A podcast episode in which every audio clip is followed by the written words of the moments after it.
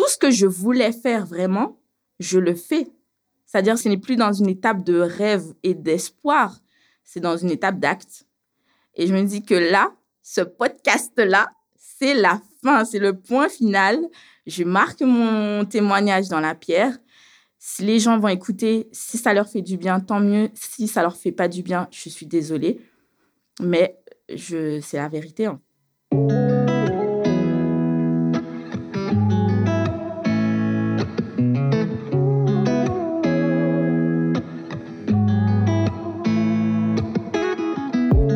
What's going on? Bienvenue à la réussite de l'échec, le show qui t'encourage à échouer afin de changer ta perspective à propos de l'échec pour réaliser tes rêves et tes objectifs. I'm the host, Silla, and welcome to a new edition. Got a special guest in the building. Je reçois Rebecca. Rebecca, bienvenue à toi. Merci. Merci Rebecca. Euh, voilà, j'habite à Créteil et euh, je suis très contente d'être ici. Merci beaucoup d'avoir accepté mon invitation. Comment vas-tu? Ça va super bien. Ça va super bien. Euh, ben, il fait gris, mais ça va. Après, ça c'est Paris, j'ai envie de te dire. On peut pas, tu vois, c'est pas les Bahamas, tu vois. C'est ça, c'est ça, c'est ça. Est-ce que tu peux te présenter? Qui es-tu? Alors, moi, c'est Rebecca. J'ai 33 ans dans deux semaines, à peu près. Et euh, je suis esthéticienne. Je travaille à mon compte chez moi. D'accord. J'aime euh, chanter, j'aime euh, la vie. et euh, mes passions, voilà, c'est l'église, parce que je suis croyante. C'est l'église, les amis, j'aime bien manger, beaucoup manger. et ton frère, il m'a dit la même chose. Parce que c'est la sœur de Philippe, voilà, comme ça vous avez compris. Ouais, c'est une de mes grandes passions, manger, cuisiner, euh, voilà. Parce que j'allais dire que t'aimes manger, mais est-ce que t'aimes cuisiner? Si, j'aime cuisiner. parce que je connais des gros mangeurs qui aiment pas cuisiner, donc euh, tu vois, c'est autre chose. Ouais, non, non, j'aime beaucoup cuisiner. Des fois, j'aime plus cuisiner que manger, mais euh, voilà. Ça veut dire c'est cool de venir chez toi, on sait qu'on va bien manger. Normalement. J'ai capté, Philippe, j'ai capté. Qu'est-ce que tu es venu nous raconter aujourd'hui? Dis-moi tout. Alors, je vais vous raconter un sujet qui est assez, assez particulier, mais c'est une tranche de ma vie on va dire une grande tranche de ma vie. Et euh, je pense que c'est un sujet qui est assez intéressant d'aborder, puisqu'on n'entend pas souvent parler. Et euh, c'est comment surmonter les abus et les viols. Comment surmonter ça et comment aller mieux, en fait. Euh, au final, comment être heureux, parce qu'au final, moi, je suis heureuse dans ma vie, mais avant, je ne l'étais pas. Donc, comment j'ai pu surmonter ça moi-même, quoi. Voilà. c'est parti, j'étais pas prêt. je sais. je sais, je sais. Euh, du coup, je commence. Ah bah vas-y, là, c'est toi qui... On y va. Alors, tout commence quand j'ai à peu près 6 ans. Avant mes 6 ans, ben, j'étais une enfant très joviale, très taquine. Bon, t'as pu le voir, je rigole beaucoup et tout. Mais c'était vraiment plus, plus, quoi. J'avais vraiment une personnalité très, très joviale. Même ma mère, elle me disait avant, t'étais très... Euh, t'étais le petit bout en train, euh, tu courais partout et tout. Et euh, à l'âge de 6 ans, bah, j'ai vécu euh, bah, un abus sexuel par quelqu'un de ma famille. Je ne dirais aucun nom hein, ici, voilà, je ne suis pas là pour, euh, pour ça, mais voilà. Et donc, en fait, à partir de ce moment-là, c'est comme si bah, ma vie, en fait, elle a pris une pause. Je suis restée bloquée à l'âge de 6 ans pendant très, très longtemps, en fait. Et ce qui s'est passé, c'est que au bout d'un an, parce que ça a duré quand même assez longtemps, hein, cette période-là, au bout d'à peu près un an, j'ai été voir mes parents, enfin mes parents, ma mère. Quand tu dis, excuse-moi, que ça a été euh, la période que tu viens de donner, c'est parce que ça, il y a eu un, but à répétition? Ouais, ouais, ça a été plusieurs fois en fait. C'était plusieurs fois. En fait, c'était un endroit où mes parents nous, nous laissaient en fait avec mes frères, qu'on n'avait pas école. Et du coup, en fait, on était là tout le temps. En fait, chaque semaine, tu es là. Donc, euh, tu peux aller nulle part. Et euh, à 6 ans, tu vas faire quoi, en fait? Tu peux rien faire tu es un peu sous le joug de la personne parce que c'est elle qui s'occupe de toi et en même temps, euh, tu es là. Euh, et en fait, au fur et à mesure, tu as l'impression que c'est limite normal parce que ça fait partie du quotidien. Et en fait, il y a juste un jour, je crois, euh, je crois c'était un intervalle d'un an, je crois. Alors, ce qui est compliqué, ce qui est compliqué, c'est que quand on vit un, abus, en fait, il y a des troubles du temps, de l'espace-temps. Donc, des fois, on pense que c'est hyper long et des fois, on pense que c'est hyper court. Mais en fait, je sais que c'est un an parce qu'après, euh, la personne a déménagé. Donc, je sais à peu près euh, l'espace-temps que ça a duré. Au bout d'un an, je me rends compte que ouais, vraiment, c'est pas normal ce qui se passe et tout. Et j'en parle avec ma mère et je lui dis voilà, il y a telle personne qui me fait ça, ça, ça et tout. Et, et avec mes mots d'enfant, tu vois. Et, euh, et après, ma mère, ne sachant pas, je pense qu'elle-même, elle a vécu un traumatisme en se disant je laissais ma fille dans les mains d'un fou, tu vois. Et, et je pense qu'elle a son moyen de se protéger, c'était de se mûrir dans le silence. Je pense que c'était son moyen. Je l'ai compris après, mais sur le coup, je l'ai pas compris. C'est-à-dire qu'elle t'a pas cru? En fait, si, elle m'a cru, mais en fait, ça n'a pas été plus loin. C'est-à-dire qu'il n'y a pas eu la protection que le parent doit donner. D'accord. Tu vois, en mode, euh, ben, c'est pas normal ce qui t'est arrivé, donc on va faire telle et telle chose pour te protéger par la suite. En fait, il n'y a pas eu ça. C'est juste, elle a intégré l'information, voilà, basta. voilà, c'était ça. Et euh, donc, moi, j'attends, tu vois, en tant qu'enfant, euh, tu vois, tu regardes. Les... la protection. Voilà, tu vois, tu vois les films, tu te dis, euh, dans les films, il y a toujours le super-héros qui vient te sauver. Exact. Tu vois, t'attends comme ça, et tu vois, oh Superman ne vient pas. Il y a rien. Et, et en fait, euh, j'étais là, mais en fait, ça veut dire que j'ai. Moi, je mérite pas d'être sauvée. Tu vois, il y a tout un, un mécanisme qui s'est mis en place dans ma tête en mode je mérite pas d'être sauvée, je mérite pas d'être écoutée, ma parole ça vaut rien. Euh, euh, Toute l'estime de toi. Voilà, tu vois, l'estime de moi qui se fracasse en fait.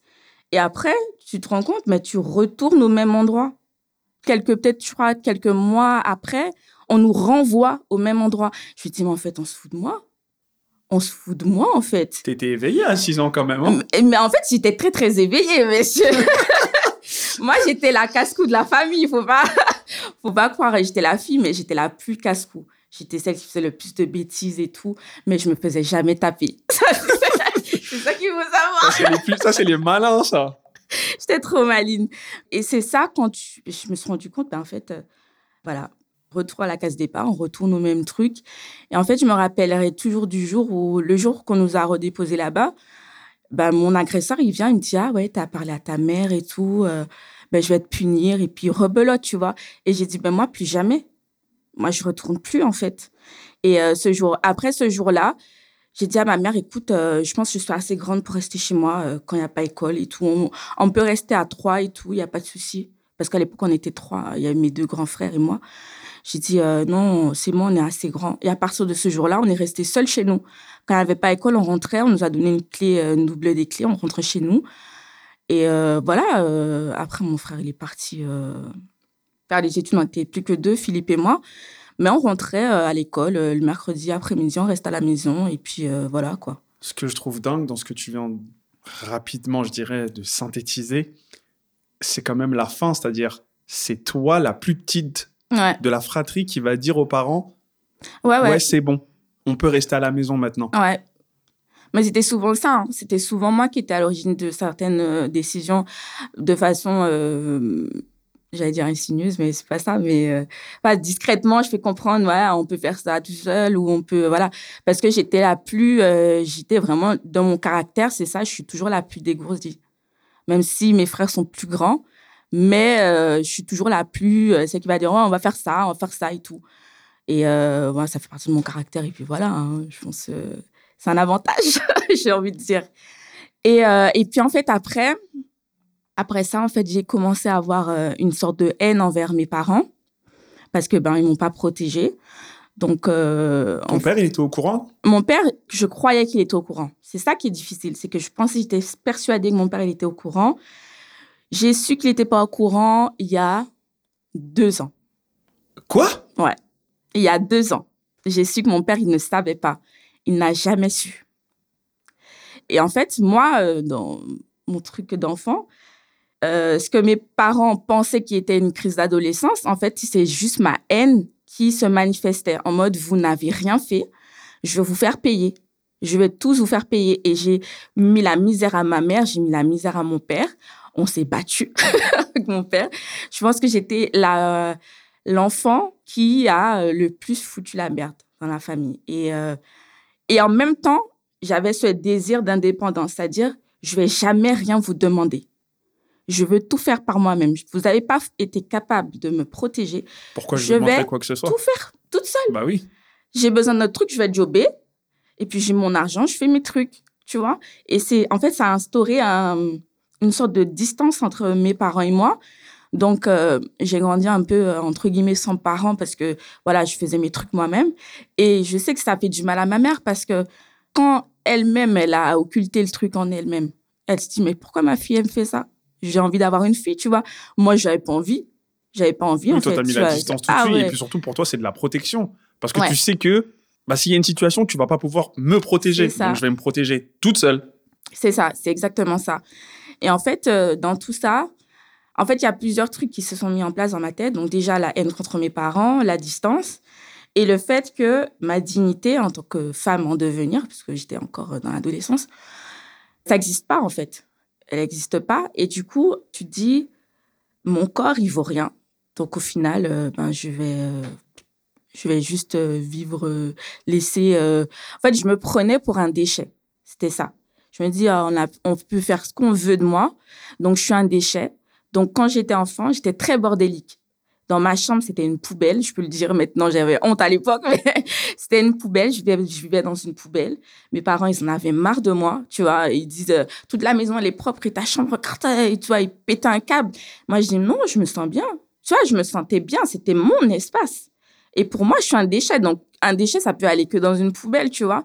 Et euh, en fait, je me dis, mais vous ne me comprenez pas, vous... Sais, ça, ça m'énerve parce que tu vois, tu, quand t'es enfant, t'arrives pas à exprimer Bien vraiment sûr. ce que, tu, ce que tu vis et ce qui se passe dans ta tête. Et en fait, moi, c'était juste par la colère et fracasser des trucs. C'était ça, j'étais en colère, je, je parlais mal à mes parents, mais à l'école, j'étais nickel. hein. Voilà, j'étais nickel, faisais mes, mes, mes devoirs, entre guillemets, parce que j'avais quand même une très bonne mémoire auditive. Je travaillais pas chez moi, mais j'avais des, bonnes, j'avais des bonnes notes, tu vois, Sans réviser? sans réviser. Putain, les, élèves comme ça, vous, m'a- putain, vous me rendez ouf. J'en avais dans ma classe, ils me rendaient ouf. C'est- Enfin bref, c'est un autre sujet. Ouais, et c'est quand même ce qui m'a sauvée parce que je pense que si j'avais pas une bonne mémoire auditive et que j'avais pas euh, que je travaillais pas non plus, j'aurais été Oui, en échec scolaire, tu vois. Donc euh, c'est quand même ça qui m'a sauvée. En fait, euh, j'avais toujours cette rage de vivre et de me dire je vais m'en sortir. Quoi qu'il arrive, je vais m'en sortir. Et en fait, même mes profs, ils me disaient, ouais, mais Rebecca, tu travailles même pas, tu fais jamais les devoirs, tu fais trucs, tu vas échouer, tu jamais ton bac et tout. Ils me prenaient trop pour euh, la, tu vois, la fille qui va être dans l'échec. J'ai dit, attendez, attendez, j'arrive. Je disais rien, je disais rien. J'ai eu mon bac. Quand j'ai eu mon bac, j'étais, je regardais la dame comme ça, j'ai fait, qui a eu son bac? Alors? Et elle dit, ah oui, c'est vrai, vous avez eu votre bac. Ben oui. Tu crois quoi? J'ai eu mon brevet, j'ai eu mon bac, j'ai tout, j'ai eu tous mes examens. J'ai jamais bossé. J'ai jamais bossé. Et en fait, euh, j'ai dit, mais malgré tout ça, je, je vais me battre. Je vais me battre pour moi-même. Pas pour mes parents, pas pour euh, l'opinion de qu'en dira-t-on et tout. Je vais me battre juste pour moi. C'est si comme ça que tu as commencé à, d'une certaine manière, transformer cette haine, Ouais. si on peut dire. Ouais, ouais, ouais. J'ai- et c'est comme ça, en fait, après, après ça, j'ai eu cette, vraiment cette rage de vivre et je me dis, ouais, je vais y arriver, tu vois. Bon, après, je, je passe mon parcours scolaire parce que c'est une autre histoire. Mais euh, je commence un parcours en CAP esthétique. Donc, c'est là où commence, euh, voilà, en- mon CAP, je crois que c'était en 2017. hein, si Mais pendant tout ce temps-là, ta relation avec ta mère, elle est comment? Elle n'existe pas. On est colocataire et puis... Ah ouais, euh, carrément, coloc. Ouais, ouais, ouais. Je faisais pas de câlin à ma mère. Je lui disais pas que je l'aimais. C'était, voilà, j'avais du respect pour elle parce que ça reste quand même mon parent, ma mère. Mais c'était pas, euh, j'avais pas de relation affectueuse. Et j'enviais beaucoup mes amis qui, tu vois, je les vois à Mamoun, à Nana, et puis elles prennent leur mère dans leurs bras, et puis elles font des bisous. Et moi, je suis là, mais moi, je fais pas. Je, je comprends pas, en fait, votre délire, là. C'est quoi? C'est quoi tout ça d'amour? Je comprends pas. Ce monde qui m'est totalement inconnu. Je comprends pas. Et euh, toutes les, les mères, elles étaient en mode euh, ouais, on va prier pour toi, pour que ta colère disparaisse et tout. J'ai dit, mais vous savez pas, en fait. Parce qu'en vrai, il y avait que toi et ta mère qui étaient Ouais. au courant. Voilà. Il y avait que moi et ma mère. Et en fait, les gens autour de nous, ils comprenaient pas pourquoi j'étais si en colère. Et j'avais autant de haine, en fait, pour tout le monde. pour euh, Ça s'était transformé en une haine contre l'humanité, limite, tu vois. Et en fait, les gens, ils comprenaient pas. Ils disaient, mais t'as un problème. T'as un problème. Pourquoi t'es pourquoi si en colère que ça? Et moi, j'étais là, mais foutez-moi la paix. Moi, j'aurais, les envoyais bouler, en fait. Et ça faisait beaucoup de peine à ma mère parce que j'étais connue pour la fille qui est toujours en colère, qui a toujours la grande bouche, euh, qui parle fort, qui rit fort, qui voilà. Et, et ma mère, elle est plutôt discrète, tu vois. On est vraiment deux opposés. Et elle dit, oh, ma fille, arrête de parler fort, arrête de si, tu vois, essaie de me canaliser. Mais je dis, non, faut qu'on voit que j'existe. faut qu'on voit que je suis Rebecca. On voit, je suis là. Ça te plaît pas? C'est pas grave. Moi, je continue. Et du coup, euh, voilà, donc je commence mon parcours euh, CAP esthétique. Tout se passe bien. Vraiment, tout se passe super bien. Euh, voilà. Je fais mon brevet professionnel. Et après, je crois que ma meilleure amie, elle se marie. Donc, euh, on, avait 20, on avait 25 ans. On avait 25 ans. Donc, pour moi, ça va, tu vois. La vie va bien. Je gagne mon argent parce que je travaille. J'ai ma voiture. Donc, je roule. Je suis autonome. Je fais ce que je veux. Ouais, toi, tu as toutes les clés de l'indépendance. Voilà, j'ai tout. J'habite juste chez mes parents. Mais je fais ce que je veux. Et à même un moment, je, je disais à mon père, vas-y, moi, je vais partir. Je vais prendre mon appart, moi, je mon travail. Ouais, juste cette clé-là, en Voilà, fait. je, je vais partir, je vais vous laisser. Et euh, il me dit, mais non, euh, t'as pas de mari, tu vas où euh, Tu vas faire quoi euh?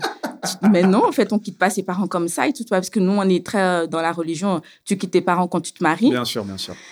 Et donc, je disais non, moi, je vais partir. Moi, je veux la liberté. Ah ouais, moi, je vais pas rester avec vous dans votre tout pourri, là. Je vais partir, tu vois. Et mon père, il, est, il comprenait pas. Mes parents, ils comprenaient pas pourquoi il veut partir. Notre maison, elle est bien, tu vois. Mais ta mère, elle, est vraiment occultée. Non, elle a Parce que occulté. d'une certaine manière, quand moi, tu me racontes là, je me dis, pour ta mère, c'est sûr que c'est évident de comprendre. Non, non, parce que j'ai compris après qu'elle a vraiment occulté. C'est-à-dire que même pour elle, c'est un choc traumatique.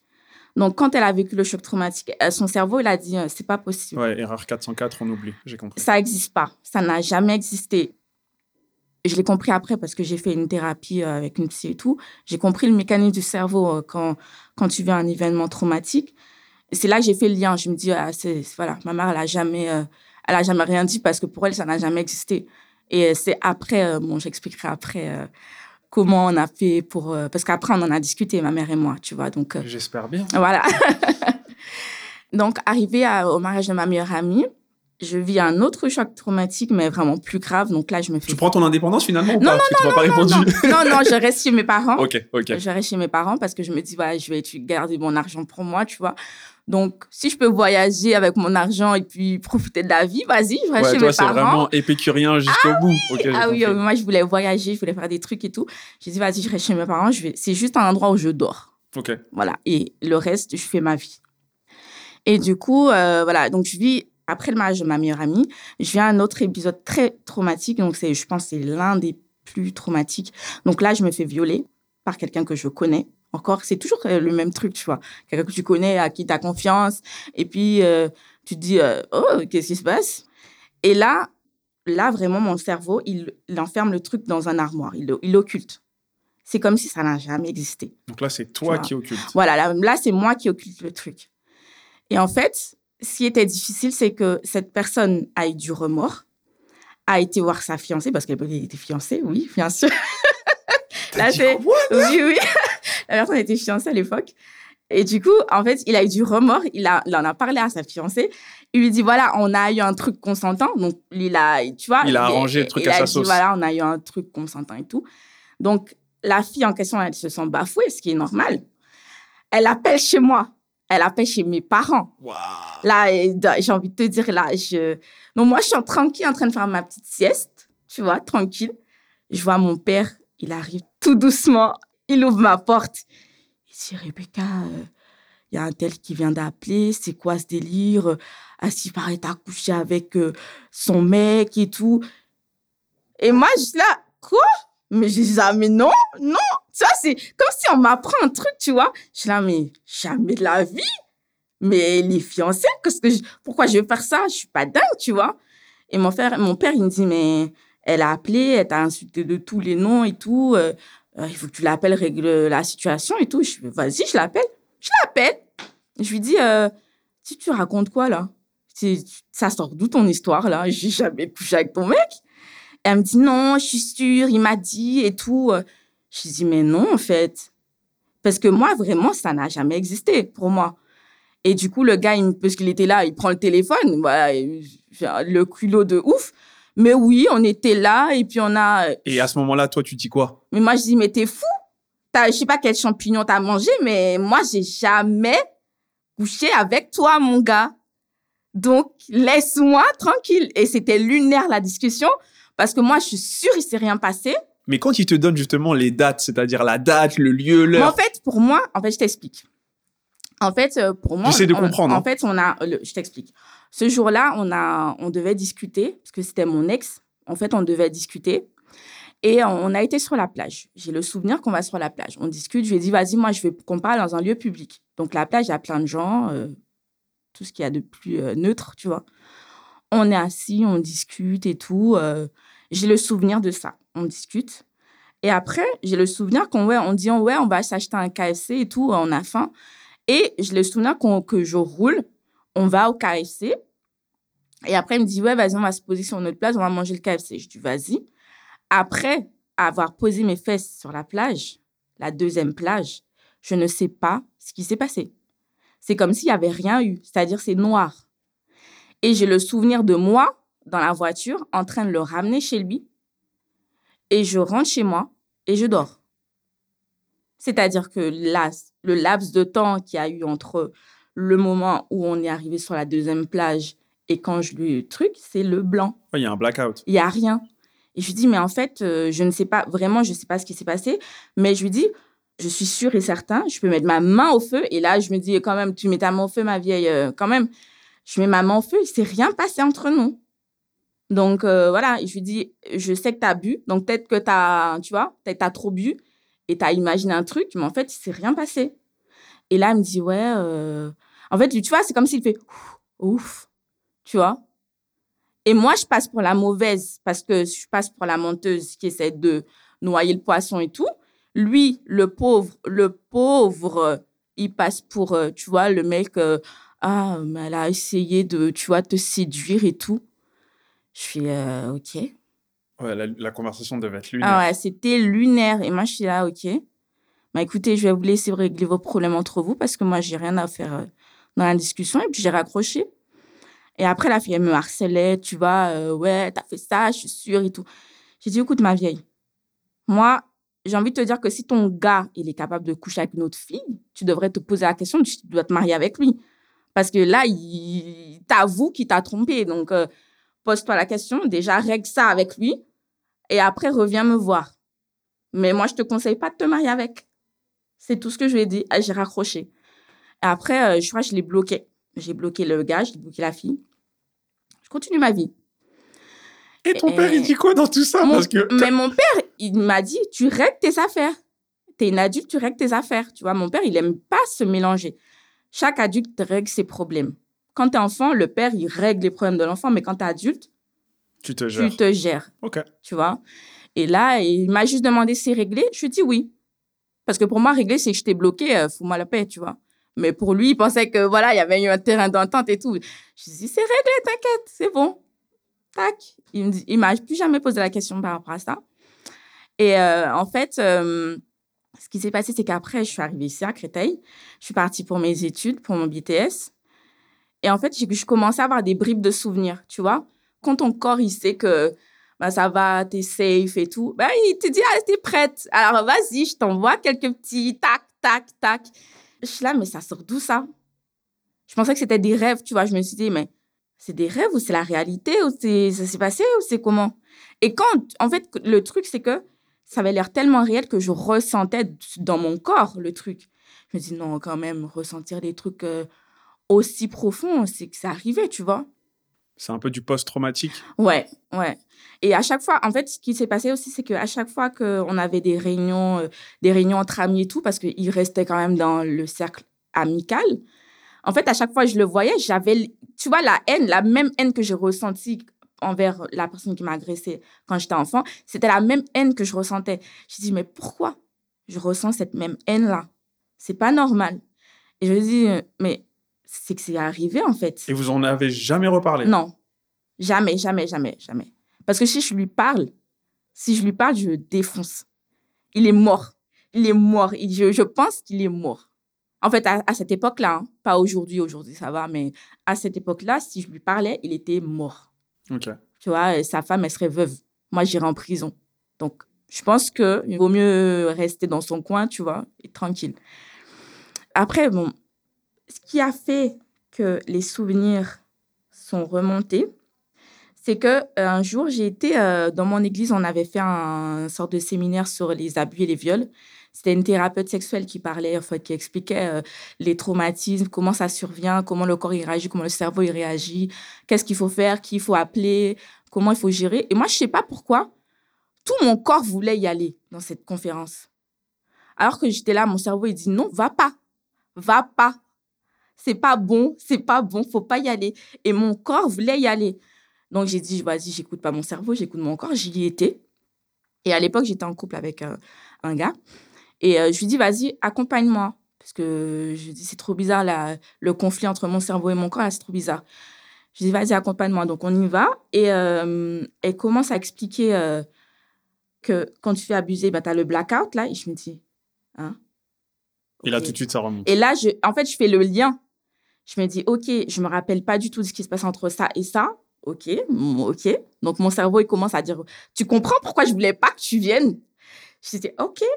Parce que Mais on est là maintenant. Parce que mon cerveau et moi, on parle, hein, tu vois. comme nous tous.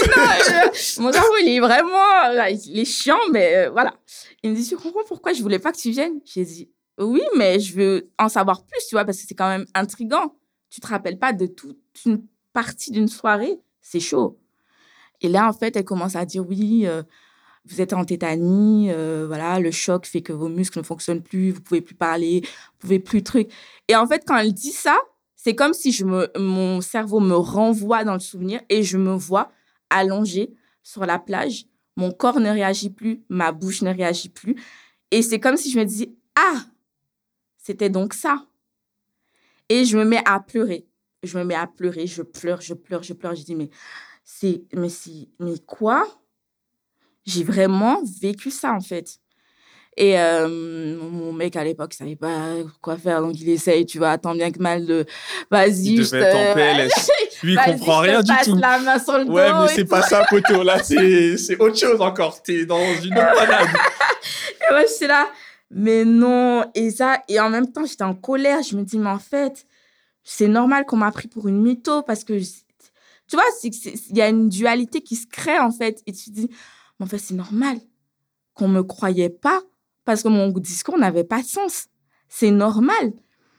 Et du coup, après, en fait, euh, elle continue, elle dit, voilà, euh, vous avez deux choix. Soit vous pouvez porter plainte, obtenir justice elle explique bien que la justice française, voilà, les femmes violées ne sont pas toujours, elles obtiennent pas toujours justice et tout, mais au moins vous aurez fait le pas. Je dis, si j'obtiens pas justice, je ne vais pas au tribunal.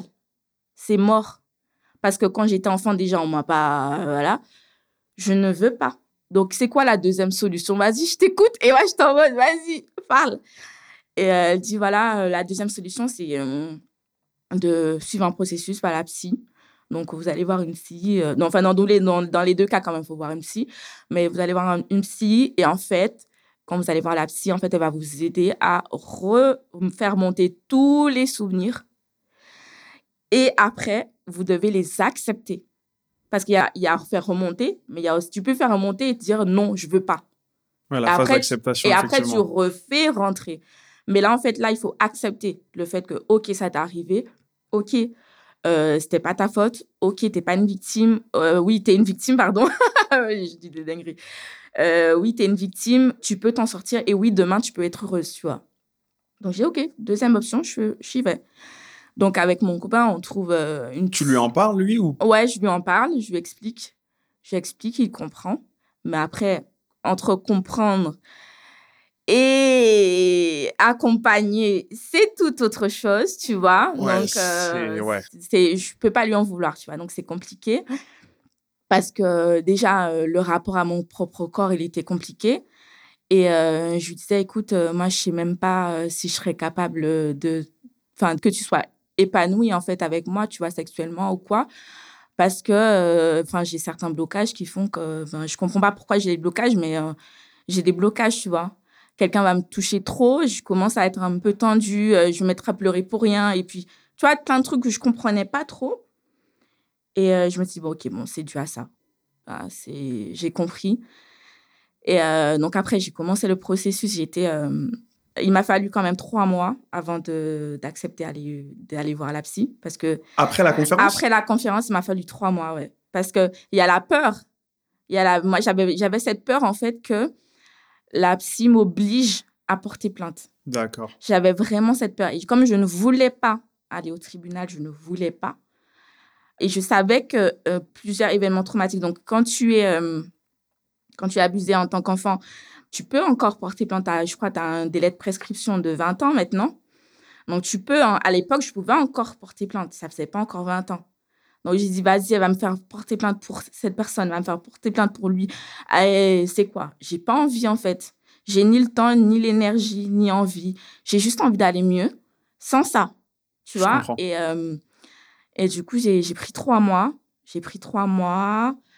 Et euh, en même temps, je, je me disais, vas-y, il faut quand même que j'y aille parce que, parce que j'en ai besoin. J'ai envie d'être heureuse, tu vois, j'ai envie d'être épanouie, j'ai envie de vivre une vie euh, normale. Et puis, et puis voilà, donc, donc trois mois après, j'y vais, je prends mon premier rendez-vous, stressée comme jamais. Elle me dit, vous pouvez pas venir accompagner. J'ai dit quoi? J'ai dit quoi? Mon copain ne peut pas venir Il me dit non, c'est un truc euh, privé, c'est vous et moi. Donc, euh, j'ai dit, il peut même pas rester devant la porte. Elle dit, bon, vas-y, il peut rester devant la porte et tout. J'avais tellement peur, il fallait qu'il soit là. Et euh, donc, il est venu, il m'a accompagné. Et je me rappelle, il était resté dans la salle d'attente et tout, il attendait et tout. il se sentait un peu inutile, tu vois. Mais pour moi, c'était important. Oui, tu avais besoin de soutien à ce moment-là, c'est sûr. de pas être seul. Et chaque mes frères, ils travaillaient, donc ils pouvaient pas être là, quoi. Donc, Eux, ils euh, étaient informés?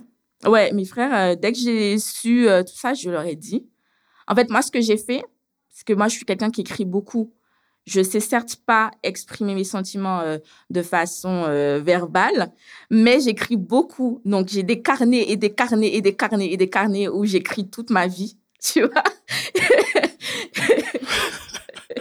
C'est vraiment un truc de famille, ça. Et euh, du coup, j'écrivais tout et tout. Et moi, j'avais un carnet où j'avais écrit spécialement cet abus, viol, Et j'ai dit, un soir, j'ai dit, aujourd'hui, c'est aujourd'hui. J'ai pris mon carnet, j'étais dans la chambre de mes frères, je l'ai balancé comme ça par terre. J'ai dit, vous lisez ça, je reviens dans 20 minutes. Et je suis partie. Et je pense qu'ils étaient, ils se sont dit, mais qu'est-ce qui lui prend celle-là? Elle est folle. Ils ont pris le truc, ils l'ont lu. Je suis revenue 20 minutes après. Ils m'ont dit, mais pourquoi tu nous as jamais dit ça? Pourquoi? Et en fait, ils m'ont mis assis, ils m'ont dit, écoute, t'es notre sœur et on va te protéger quoi que tu décides. On est avec toi, on est derrière toi. Et en fait, c'était la plus grande preuve d'amour de mes frères. Ils m'ont dit, on est avec toi. Quoi que tu décides, si tu veux porter plainte, on est avec toi. Si tu veux pas porter plainte, on est avec toi. Si tu as des trucs, des psy et tout, on va payer. Parce qu'à l'époque, j'étais en alternance, donc je je touchais pas euh, des masses d'argent. Et je préparais mon, mariage en, en, parallèle. Donc, euh, voilà, vraiment pas d'argent, quoi. Et du coup, euh, voilà, ils m'ont dit, voilà, on est avec toi. Donc, tu y vas. Et je me suis vraiment sentie portée par mes frères, tu vois, à ce moment-là. Et, et, voilà. Donc, quand je vais voir la psy, elle a même pas, en fait, elle a même pas besoin d'entendre ce que j'ai à dire sur la façon dont j'étais assise. Elle m'a regardée, elle a dit, je vous écoute. Mais dans ses yeux, j'ai compris qu'elle savait. Et je commence à lui parler et tout. Je commence à lui raconter donc déjà de l'enfance et tout. Elle me fait OK. OK, bon, on va travailler. Elle me donne des trucs, des travaux à faire. Tu vois, des exercices à faire sur soi-même. Écrire vraiment en détail parce que moi, j'écrivais, mais un peu, tu vois, un peu très vaste. Mais elle m'a dit là, il faut écrire vraiment en détail. Vous écrivez et vous vous relisez parce que vous allez vraiment prendre conscience que vraiment ça, ça, ça, ça, ça vous est arrivé. Et du coup, euh, donc j'ai commencé à faire ça. Elle me dit, euh, bah écoute, euh, voilà. Et je lui dis, mais non, mais en fait, madame, c'est pas fini. Hein. J'ai pas fini de vous raconter. Parce que j'ai raconté que le truc de l'enfance. Et après, tu bascules sur l'autre Après, je bascule sur l'autre. Elle me dit quoi? Attends, vous avez eu deux épisodes traumatiques aussi durs dans votre vie, là? J'ai dit oui. Et après, en fait, en discutant, avec elle, je me rends compte que j'ai été violée une troisième fois par quelqu'un d'autre. Et je... T'as dit quoi là? J'ai été violée deux fois. Deux fois. Deux fois. Pas par la même personne, par une autre personne. Ouais, c'est ouf, hein Et en fait, le cerveau, il est tellement bien fait. c'est qu'il avait enfermé ce souvenir-là dans un autre armoire en se disant que si au cas où là, elle ouvre là-bas là, Il Elle va pas ouvrir elle va pas aller chercher là-bas. vois. Ouais, je- et, euh, et en fait, elle m'a dit, OK, bon, on va tout reprendre. Elle m'a dit là, parce que là, vraiment, euh, j'ai jamais vu ça. Elle m'a dit, j'ai jamais vu ça. Comment vous pouvez euh, être... Parce que je lui parlais, je rigolais, tu vois. Elle me dit, mais comment vous pouvez être encore heureuse et avoir vécu tout ça Et tout ça est enfermé en vous, en fait? Je dis, bah, moi, je, je vis, quoi. Moi, j'ai toujours... euh, quand j'étais enfant, euh, pour moi, c'était normal, tu vois. Quand ça devient la normalité, là, là c'est bizarre. Là, il faut faire... Faut sonner la, la, la, la d'alarme. Et en fait, elle me dit, on va, on va tout reprendre. Elle m'a fait reprendre donc les trucs de l'enfance. Elle m'a fait travailler aussi sur la relation avec mon père. Pourquoi je le, le haïssais? Pourquoi j'avais une haine contre la race masculine? Parce que j'appelle ça la race masculine, même si c'est pas une race, mais j'avais une haine contre les hommes. Pourquoi j'avais une haine contre les femmes? Contre toutes les femmes, parce que moi, je trouvais les femmes, c'était des races de vipères, alors que je suis une femme, tu vois. Mais euh, pour moi, euh, vous avez aucune parole, vous savez, vous dites euh, oui, mais en fait, vous allez jamais respecter vos paroles et tout. Je je disais souvent des trucs comme ça, tu vois. Je me disais, non, mais c'est parce que votre mère, elle a rien fait. C'est pour ça que vous dites ça. Je dis, ouais, c'est vrai. En fait, on a, on a vraiment bossé. On a bossé sur, euh, sur tous les petits aspects. En fait, on est remonté. Ça a dû, ça a pris un an. On est remonté petit à petit, petit à petit, petit à petit. Elle m'a dit, vous savez, beaucoup plus de femmes sont violées qu'elles ne le pensent. Même avec votre petite amie, vous pouvez être violée. Parce qu'au moment où vous dites, ah non, mais j'ai pas envie d'avoir une relation ce soir. Et le mec, il vous dit, mais vas-y, mais si tu as envie. Et vous faites l'amour, en fait, c'est un viol. Et les femmes, elles occultent, elles disent, ah, mais non, c'est mon chéri, donc euh, maintenant, c'est pas un viol. Mais en fait, si. Et en fait, ça crée des traumatismes qu'on occulte, mais les traumatismes, ils sont là.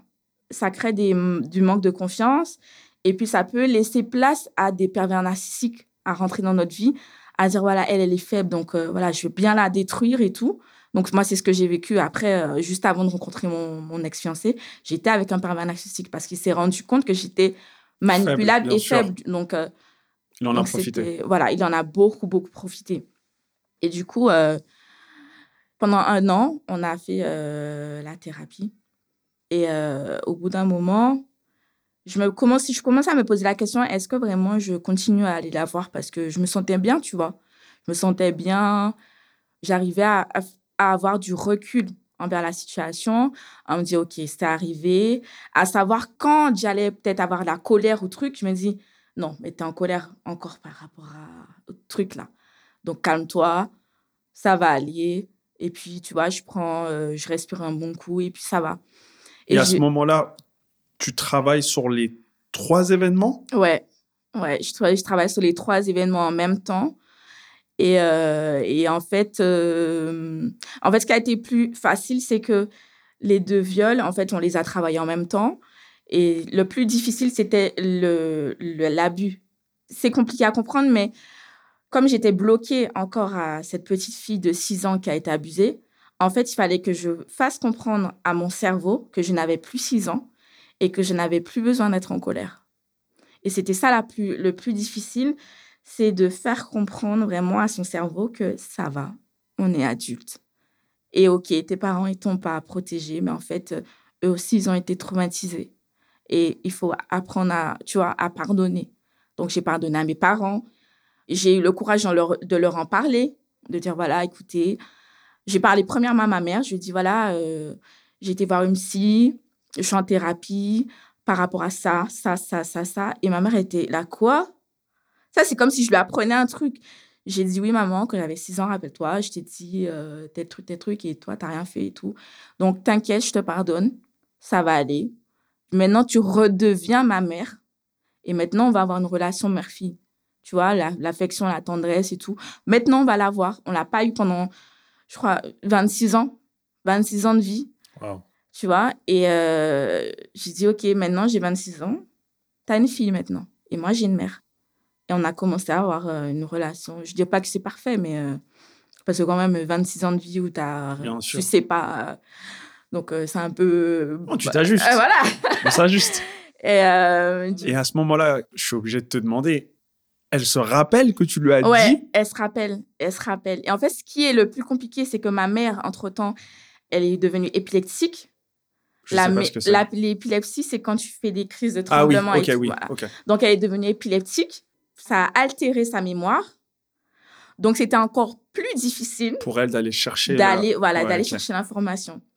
Et des fois, j'étais obligée de lui raconter plusieurs fois parce qu'elle avait déjà oublié que je lui avais dit. Je lui dit, je lui dis, ah, je sors de la psy. Quoi, tu sors de la psy? Pourquoi tu vas une psy? Je dis, ma maman, t'exagères et tout. Je lui répète et tout. Et tu vois, moi, ça me faisait de la peine parce que c'est comme si elle vit encore le traumatisme plusieurs fois et tout. J'ai dit, maman, m'en veux pas, mais je pense que je te dirai plus quand je sors euh, du psy parce que je vois que toi, ça te met dans une situation inconfortable.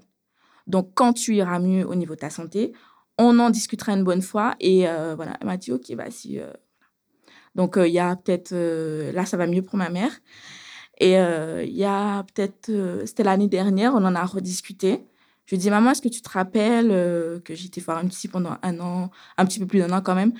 Elle me dit, ça me dit quelque chose, mais je suis pas sûre et tout. Donc, je lui ai re-raconté et tout. Et elle m'a dit, OK. Alors, petit disclaimer, ma mère ne sait pas que j'étais violée. Elle sait juste que j'étais agressée quand j'étais enfant. Donc là, quand ma mère va écouter ça, quand ma mère va Ah ouais, écouter toi, ça, Tu fais des Ouais, dingueries. quand ma mère va écouter ça, elle va faire quoi? Je dis voilà, non, en fait, je sais pourquoi je fais ça. Je sais parce que en fait, quand tu as un truc qui est marqué euh, dans la pierre, t'as pas besoin de répéter. Tu dis vas-y, je vais écouter le podcast. je vais écouter le podcast. Ah, je suis désolée. C'est intemporel, c'est là-bas. Va chercher l'info. Voilà. Waouh. Et Bah, euh, ça me non, en fait- fait, ouais. euh, en fait, je me suis dit, euh, le podcast, une...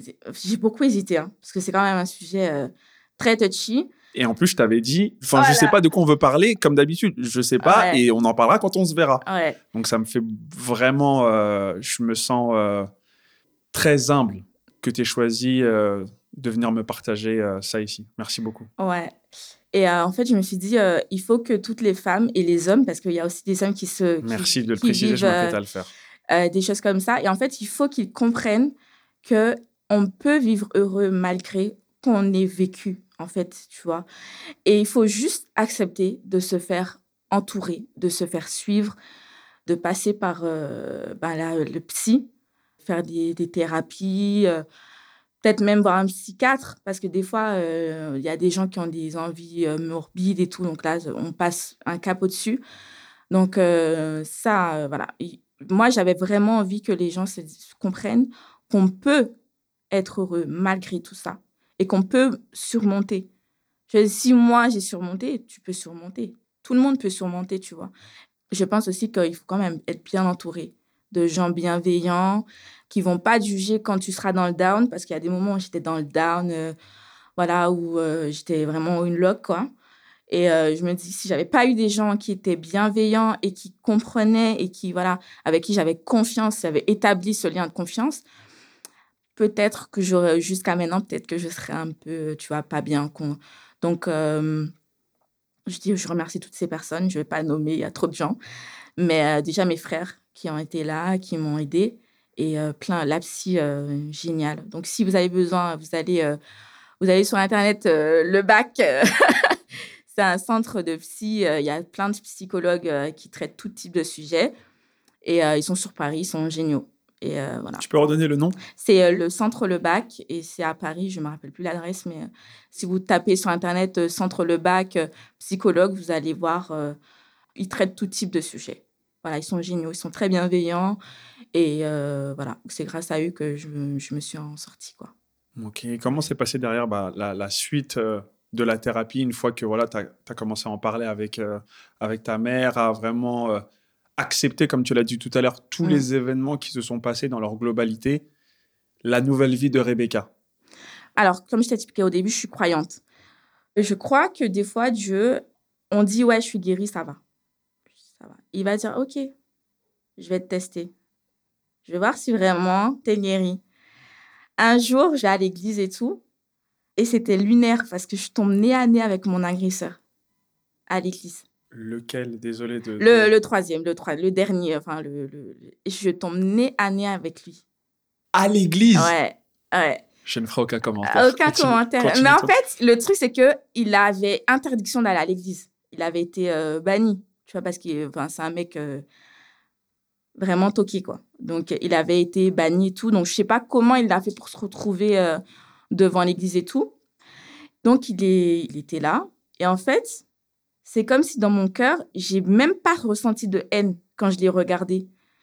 Et je me suis dit, mais en fait, c'est possible.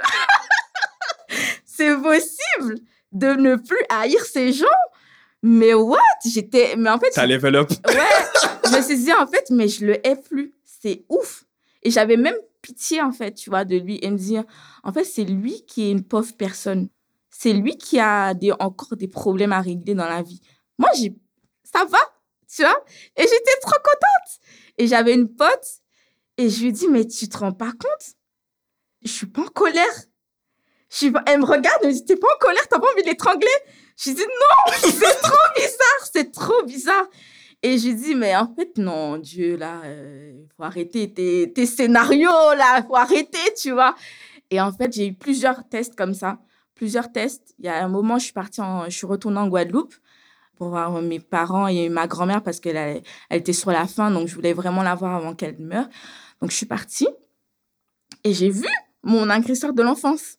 Et là encore, nada, pas de haine, pas de colère, pas de, pas de je veux tout casser, tu vois, c'était... Ça fait quoi de se sentir apaisé et Ah, en paix? mais c'est un sentiment déjà que j'avais pas conscience d'avoir. Tant que t'es pas en face d'une situation, tu n'as pas conscience que tu es en paix. Et là, je me suis dit, mais, mais c'est trop bien. J'ai plus besoin de tout casser. C'est trop bien. tu vois, j'ai tout besoin d'insulter les gens. je suis trop bien. Et moi, j'étais là, j'étais assise tranquille, je rigole, euh, la famille et tout. Je profitais de ma grand-mère.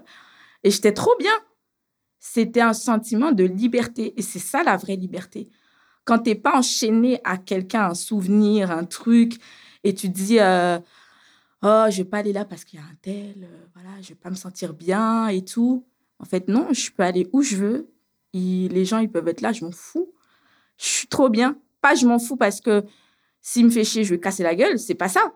C'est je m'en fous parce que vraiment, je me sens bien. Je suis heureuse et j'ai même pitié d'eux, en fait. Je me dis, mais vous, vous c'est vous, vous avez besoin maintenant d'aller voir des psys et puis de vous faire traiter. Parce que certainement, vous aussi, vous avez vécu des trucs dans l'enfance ou des, ou des trucs qui vous a retourné le cerveau. C'est pas possible. Donc, euh, c'est ça, de se sentir libre. C'est ça le, le plus gros, euh, le, le plus gros truc, le plus gros cadeau que j'ai eu, c'est ça, la liberté. C'est très très puissant ce que tu viens de dire. Ouais. Ne pas rester enchaîné Ouais. à ce poison. Ouais. Parce que tu vois, toi, tu as enchaîné, tu as moi, triple chaîne. hein. Donc, chaîne de l'enfant, chaîne premier viol, chaîne du deuxième viol. Les gens vivent leur vie. Donc, eux, ils s'en battent les. euh, voilà. Toi, tu es enchaîné, toujours. euh, ah, je souffre. Et tu te euh. rends même pas compte que t'as enchaîné.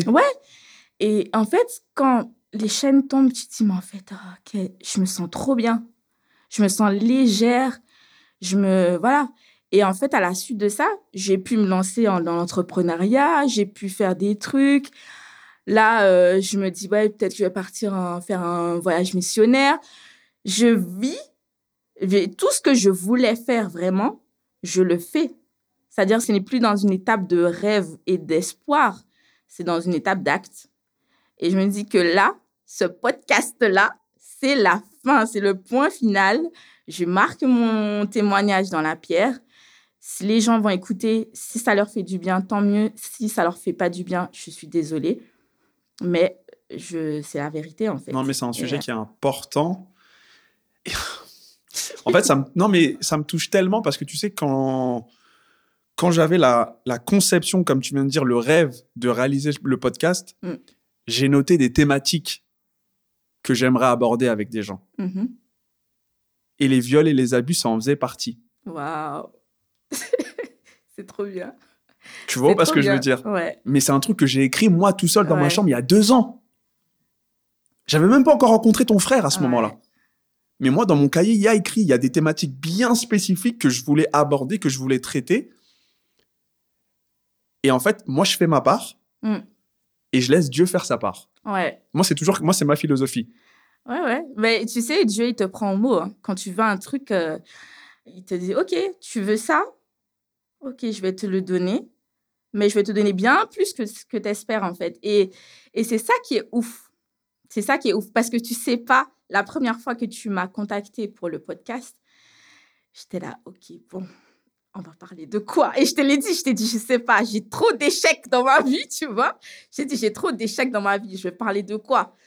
Et je, me suis dit, soit je parle de ma victoire euh, au niveau travail, tu vois, le fait que j'ai réussi à être entrepreneur et tout ça, et mon parcours scolaire qui est quand même euh, ouf aussi, ou soit je parle des abus. Et en fait, tout de suite, j'ai eu le déclic, j'ai dit, vas-y, tu parles de ça, euh, c'est ce qui te fait vibrer en fait. Donc, vas-y, parle de ça. Si c'est trop touchy, il te dira que c'est trop touchy, c'est pas possible. Donc, tu as un plan B et tu peux parler d'autre chose. Mais euh, voilà, et euh, j'en ai parlé avec, euh, j'ai une amie médecin. Je lui ai dit, écoute, voilà, je vais faire un podcast et tout. Qu'est-ce que tu en penses au niveau de la déontologie? Est-ce que ça va et, j'étais loin, j'ai dit, voilà, qu'est-ce que tu en penses et tout? Est-ce que je vais trop loin si je parle de ça? Elle m'a dit, mais non, vas-y, vas-y, parle-en, ça, ça va faire du bien aux gens et tout. Et euh, je pense qu'il y a plein de gens qui veulent entendre ça et qui, euh, eux, savent pas comment s'y prendre et tout. Et tu vas leur dire que, bah, toi, ça va et que c'est possible. Et du coup, j'ai fait OK, d'accord. Et euh, hier soir, encore, j'étais en stress. J'ai appelé, je n'ai pas appelé mon frère, mais je, on parlait par message. J'ai dit, file, écoute, demain, je suis le podcast et tout. euh, je vais parler de ça. Il m'a fait, ah ouais, tu vas parler de ça quand même. Hein? Il fait, oh, j'ai dit, ouais, je vais parler de ça. Il m'a dit, je pensais pas que tu allais parler de ça vraiment. Ah ouais, je suis avec toi et tout, vas-y, appelle-moi après et tout, on fait un débrief et tout. J'ai dit, OK. Et voilà. C'est moi qui te remercie euh, mille et mille et mille et une fois. hein. Ouais. Et je pense que tu auras d'autres personnes qui vont parler euh, de ce sujet euh, parce que c'est. enfin, il y a, je pense qu'il y a différentes façons d'aborder euh, le sujet. Donc, moi, c'est ma, c'est mon histoire, c'est mon, c'est mon truc, mais il y a d'autres histoires, il y a d'autres. euh, voilà, peut-être que j'ai juste ouvert la porte et d'autres. euh, voilà. Je dirais même que tu as défoncé la porte. voilà. Donc, voilà, je suis très contente. Merci beaucoup de m'avoir invitée. Merci, Et, merci à toi. J'ai envie de, de- de continuer en te demandant, elle ressemble à quoi aujourd'hui ta vie maintenant que tu t'es reconstruite, maintenant que tu as confiance en toi, maintenant que tu as de l'estime, maintenant que tu as fait la paix avec toi-même et avec les autres Ça ressemble à quoi la nouvelle vie de Rebecca? Alors, la nouvelle vie de Rebecca, déjà entrepreneuse. Donc, elle a le courage d'ouvrir son entreprise, de tout plaquer et tout. Euh, je dis pas que c'est- facile, c'est pas facile la vie d'entrepreneur. Mais voilà, j'ai le courage de faire. Et accepter aussi d'avoir des amis. Parce que les amis, j'avais pas beaucoup d'amis. Mes amis, ça, c'était trois personnes. Trois personnes. Et encore, quand je suis partie en France, ben, je parce que ma meilleure amie, elle est toujours en Guadeloupe. Et mes deux autres meilleures amies, habitent loin. Donc, euh, en gros, là, je me suis retrouvée un peu toute seule. Et euh, en fait, de comprendre que le, mon cœur est capable de d'avoir d'autres personnes, tu vois, et des personnes qui sont totalement différentes de moi, en âge, en caractère, en tout. Et euh, ben, de sortir, de... En fait, il y a aussi la notion de... que j'ai pris conscience que je suis une reine. Et ça, c'est vraiment... C'est vraiment un truc que je laisse plus personne me dire des trucs mauvais, me traiter mal, ne pas respecter mon opinion. Et euh, voilà, je, je laisse plus personne faire ça. Je m'autorise des petites sorties de luxe.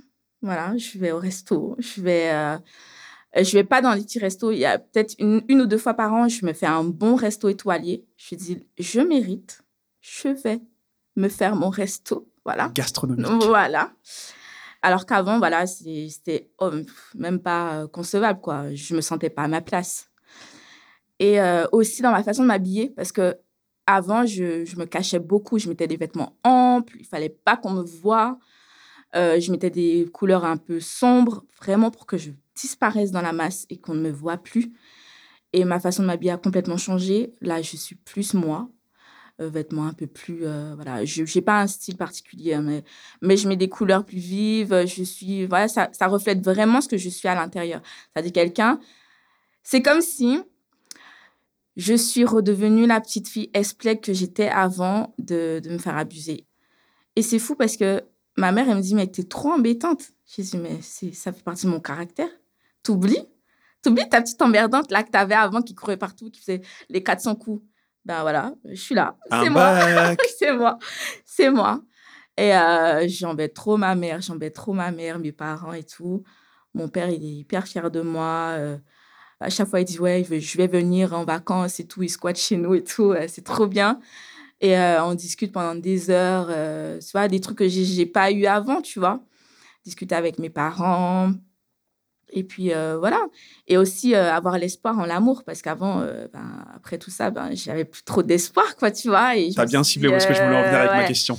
ouais, non, l'espoir en l'amour, et puis de me dire, ouais, je, peux avoir quelqu'un, tu vois, et je, peux contenter quelqu'un, tu vois. tu vas pas être une reine sans roi, voyons. Ah, le royaume ne peut pas, tu vois, il y a un déséquilibre. Et il y a aussi, y a aussi le, le fait de savoir quel type d'homme me correspond.